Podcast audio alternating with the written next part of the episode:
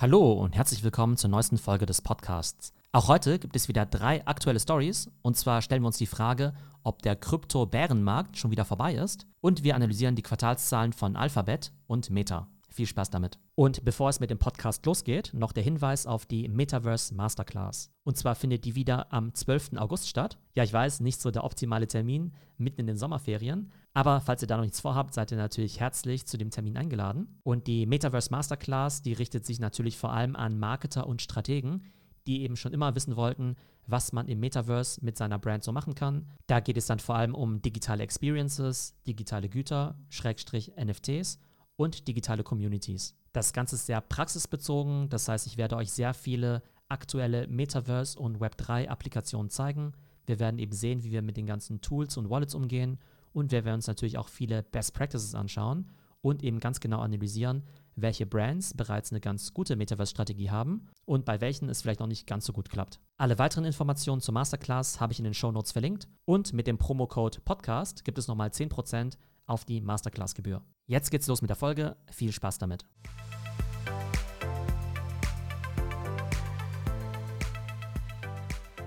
Ist der Bärenmarkt vorbei?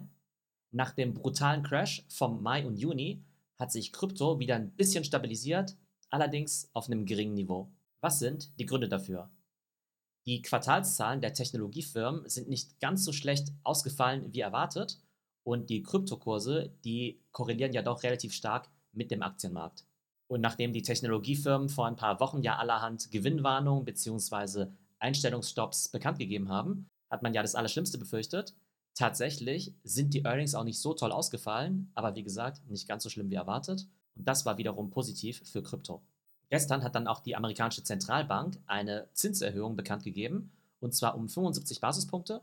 75 Basispunkte, eigentlich ziemlich viel, aber man hat noch mehr erwartet, nämlich 100 Basispunkte und auch darauf hat der Markt ziemlich positiv reagiert.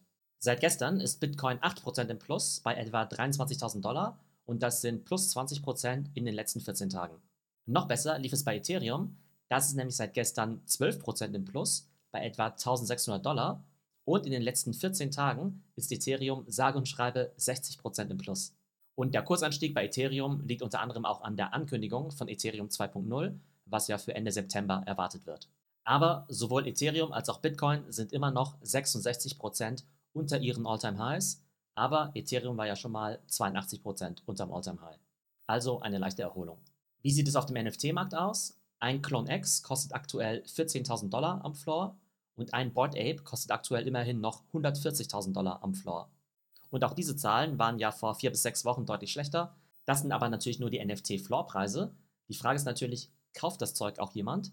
Und da muss man ganz klar sehen, dass das Trading-Volumen auf OpenSea extrem stark runtergegangen ist. Ich glaube, im Juli werden wir da bei etwa 500 Millionen landen.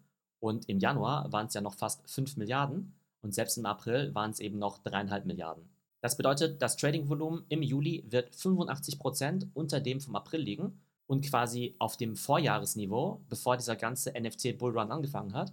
Das heißt, der Juli 2022 wird vom Volumen her ungefähr so aussehen wie der Juli 2021.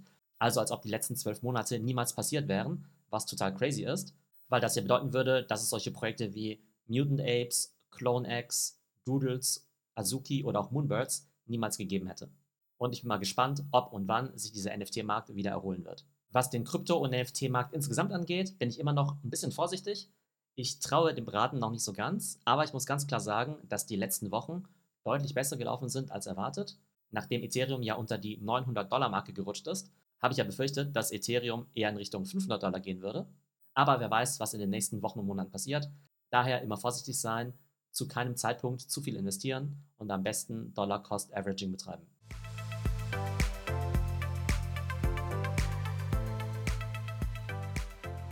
Alphabet, also der Mutterkonzern von Google, hat seine Quartalszahlen bekannt gegeben und die sind besser ausgefallen als erwartet. Und zwar ist der Umsatz um 12% gestiegen auf 70 Milliarden. Allerdings sind auch die Kosten stark gestiegen, nämlich auf 50 Milliarden. Und da gibt es ja immer eine Position, die ich besonders spannend finde, die TAC, die Traffic Acquisition Costs. Und das sind ja primär die Gelder, die eben Google an Apple überweisen muss, damit Google die voreingestellte Suchmaschine im Safari-Browser ist, natürlich vor allem auf iPhones, weil man damit die lukrativsten Werbekunden erreichen kann. Das muss man sich mal überlegen. Alphabet hat über 150.000 Mitarbeiter, betreibt wahnsinnig große Data Centers auf der ganzen Welt, aber der Großteil der Kosten entsteht eben wirklich dadurch, dass sie das ganze Geld an Apple zahlen müssen und für Apple natürlich eine super Einnahmequelle. Spannend finde ich bei Alphabet natürlich immer den Umsatzsplit auf die verschiedenen Segmente. Und zwar macht Search 59% des Umsatzes aus, YouTube 10% und das Cloud-Geschäft 9%. Beim Cloud-Geschäft muss man dazu sagen, dass dieser Bereich immer noch Verluste macht und natürlich ziemlich weit abgeschlagen auf Platz 3 liegt, hinter AWS, also Amazon Web Services und eben Microsoft Azure. Wenn wir uns den Werbemarkt anschauen, dann ist Google zwar gewachsen, aber weniger stark natürlich als im Vorjahr, weil man mittlerweile ja auch sieht, dass sowohl die Konsumenten als auch die Werbekunden ein bisschen zurückhaltender sind mit ihren Ausgaben.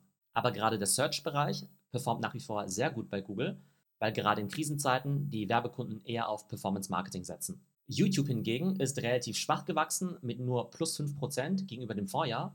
Das kann einerseits eben daran liegen, dass die Werbekunden eben weniger Brand-Marketing schalten, aber ich glaube, hier sehen wir eben auch den TikTok-Effekt, weil wir einfach wissen, dass TikTok so viel Zeit der User rüberzieht und dementsprechend eben auch die Budgets der Werbekunden. Und davon ist natürlich vor allem Instagram sehr stark betroffen, aber eben auch YouTube. Wir sehen also, der Umsatz ist gestiegen, die Kosten allerdings auch.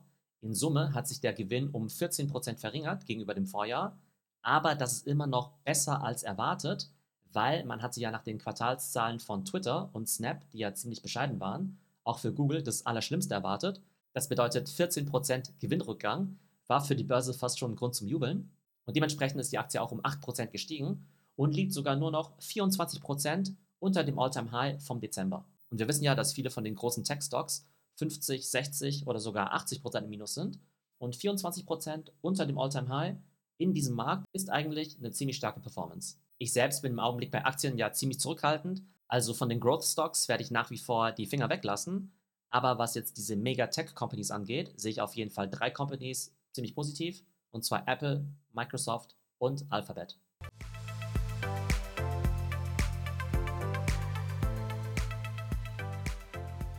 Meta, also Facebook, hat gestern seine Quartalszahlen herausgegeben und die sind leider gar nicht gut ausgefallen. Der Umsatz lag bei 29 Milliarden Dollar. Zum Vergleich, Alphabet, also der Mutterkonzern von Google, hat im selben Zeitraum 70 Milliarden Dollar Umsatz gemacht. Und 29 Milliarden Dollar sind natürlich immer noch eine starke Leistung, aber es ist eben ein leichter Rückgang gegenüber dem Vorjahresquartal. Und das Bemerkenswerte ist eben, dass es das erste Mal seit dem Börsengang im Jahr 2012, also seit zehn Jahren, dass der Umsatz von Facebook year over year in einem Quartal zurückgegangen ist. Und jetzt könnte man natürlich sagen, okay, es ist die allgemeine wirtschaftliche Lage, es ist die Rezession, es ist der schwächelnde Werbemarkt, weil die Werbekunden ihre Spends reduzieren. Ja, könnte man sagen, aber im letzten Quartal ist Alphabet im Umsatz um 12% gewachsen, also muss hier irgendwas Facebook-spezifisches vorliegen. Und da gibt es vor allem natürlich zwei Gründe. Der erste heißt Apple und der zweite ist TikTok. Die App-Tracking-Policy, die trifft Facebook natürlich am stärksten, weil Facebook und Instagram ihre User eben nicht mehr so gut tracken können und damit ist die Datenqualität, die sie ihren Werbekunden anbieten können, deutlich schlechter geworden. Und der CFO von Meta hat ja den jährlichen Impact von dieser neuen App-Tracking-Policy auf über 10 Milliarden Dollar beziffert. Und der zweite Grund, wie so oft besprochen, heißt natürlich TikTok, weil das starke Wachstum von TikTok natürlich vor allem zulasten von Instagram geht, weniger von YouTube ehrlich gesagt, weil junge Leute eben mittlerweile vor allem TikTok und YouTube benutzen, aber immer weniger Instagram und Facebook natürlich erst recht nicht. Spannend ist auch, wenn man sich bei Meta die unterschiedlichen Segmente anschaut. Und zwar haben die da zwei große Bereiche. Der erste Bereich heißt Family of Apps und der zweite heißt Reality Labs. In Family of Apps fallen eben alle bekannten Apps rein, wie zum Beispiel Facebook, Instagram und WhatsApp. Und Reality Labs sind quasi die Metaverse Division, wo ja aktuell vor allem die Virtual Reality Headsets von Oculus reinfallen. Und bei den Reality Labs sind die Zahlen ganz spannend. Und zwar haben die im letzten Quartal gerade mal 450 Millionen Dollar Umsatz gemacht. Bei 29 Milliarden Dollar Gesamtumsatz sind das gerade mal 1,5 Prozent Umsatzanteil. Man sieht also, das Metaverse ist noch ziemlich weit entfernt und bis Meta mal mit seinen Reality Labs signifikante Umsätze vorweisen kann, wird es sicherlich noch fünf oder vielleicht sogar zehn Jahre dauern. Und das Problem bei den Reality Labs ist eben nicht nur, dass die wenig Umsatz machen, sondern sie verursachen natürlich sehr hohe Kosten, weil da im Augenblick Pionierarbeit geleistet werden muss. Es muss eben sehr viel RD betrieben werden. Das heißt, den 450 Millionen Umsatz stehen eben fast 3,3 Milliarden an Kosten gegenüber. Und das Segment Reality Labs hat im letzten Quartal damit 2,8 Milliarden Verlust gemacht. Und was bedeutet das in Summe für den Gewinn? Der ist um 36 Prozent gegenüber dem Vorjahr eingebrochen. Umsatz eben nur minus 1 Prozent, aber die Kosten sind eben deutlich gestiegen und dadurch haben wir eben minus 36 Prozent beim Gewinn von 10,4 Milliarden im Vorjahr auf nur noch 6,7 Milliarden.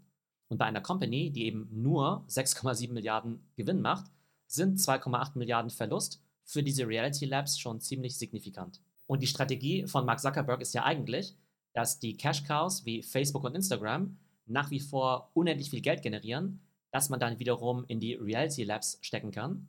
Aber wenn der Umsatz bei Instagram und Co. schwächeln und eben die Reality Labs weiterhin so hohe Verluste einfahren, dann wird das irgendwann schwierig mit der Quersubventionierung. Dementsprechend schwach performt auch die Aktie. Und zwar liegt sie nach Bekanntgabe der Quartalszahlen bei 5% im Minus und liegt eben auch 56% unter dem Alltime high vom September.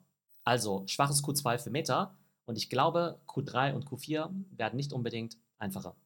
Was meint ihr? Würdet ihr noch in Facebook investieren oder ist das einfach ein Konzern von gestern? Schreibt mir in die Kommentare und folgt mir für mehr Tech-Analysen.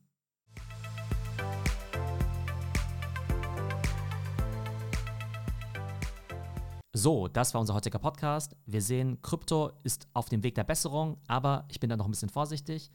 Die Quartalszahlen bei Alphabet sind besser ausgefallen als erwartet und dementsprechend ist auch die Aktie im Plus. Die Quartalszahlen bei Meta hingegen, die waren genauso schlecht wie erwartet und dementsprechend ist die Aktie im Minus. Ich hoffe, euch hat die Folge gefallen und würde mich natürlich freuen, wenn ihr den Podcast an eure Freunde weiterempfehlt. Ich hoffe, es geht euch gut und bis zum nächsten Mal.